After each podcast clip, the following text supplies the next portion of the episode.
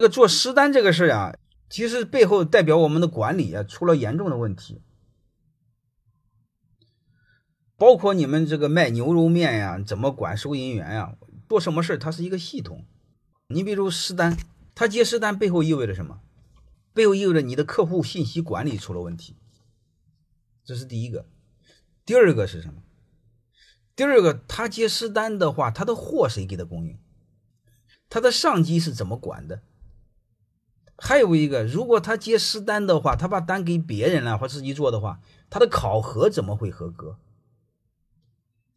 我不知道各位能理解这意思吗？还有一个，他接私单的话，一定有别人知道，或者他的上级知道，他俩狼狈为奸。所以你不管任何事我就想说，你的管理别出重大问题，这些东西都能避免。它至少有四个维度可以控制，它不是一个维度，就是管理你们永远知道，它不是一条线。它要是一条线的话，最容易出问题。它没有一条线的。那个有一个那个托儿所的孩子，在他那个校车里边。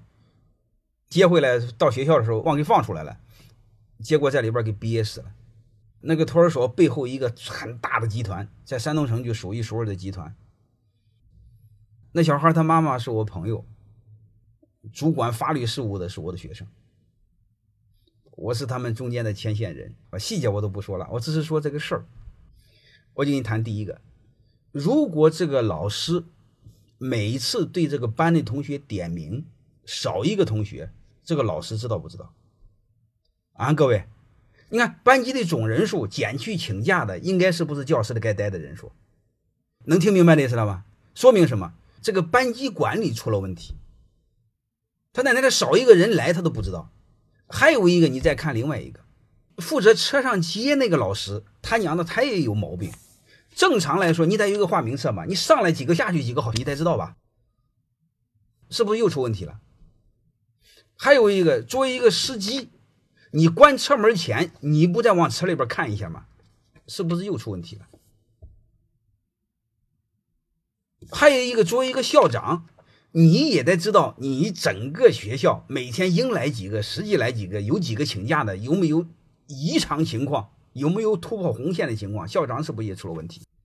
就是背后就出了问题。后来还有一个在谈呢，聊什么呢？他那个车后备箱的呢，有一个那个小的那个灭火器。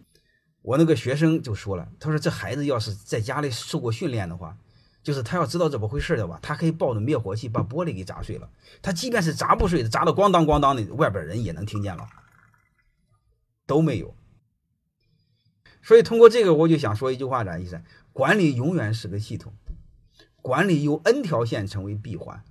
就做实单这个事，就是说明我们的公司基本没有管理。